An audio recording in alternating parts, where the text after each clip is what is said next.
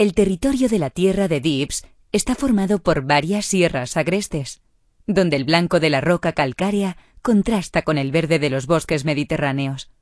Los profundos barrancos, como el de la Dobia, comparten el paisaje con cumbres tan emblemáticas como la Mola de Col de Jou y la Miranda. Esta tierra llena de mitos y fábulas descubre pueblos como Col de Jou, donde según la leyenda hay un tesoro escondido, y Pratdip, cuyo topónimo proviene de los Dips,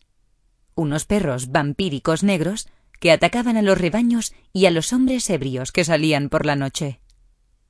En lo más alto de la montaña roja de la roca, el color blanco de la ermita de la Virgen de la Roca, situada a casi 300 metros de altura, sirve de guía a los marineros que navegan por el cercano mar Mediterráneo.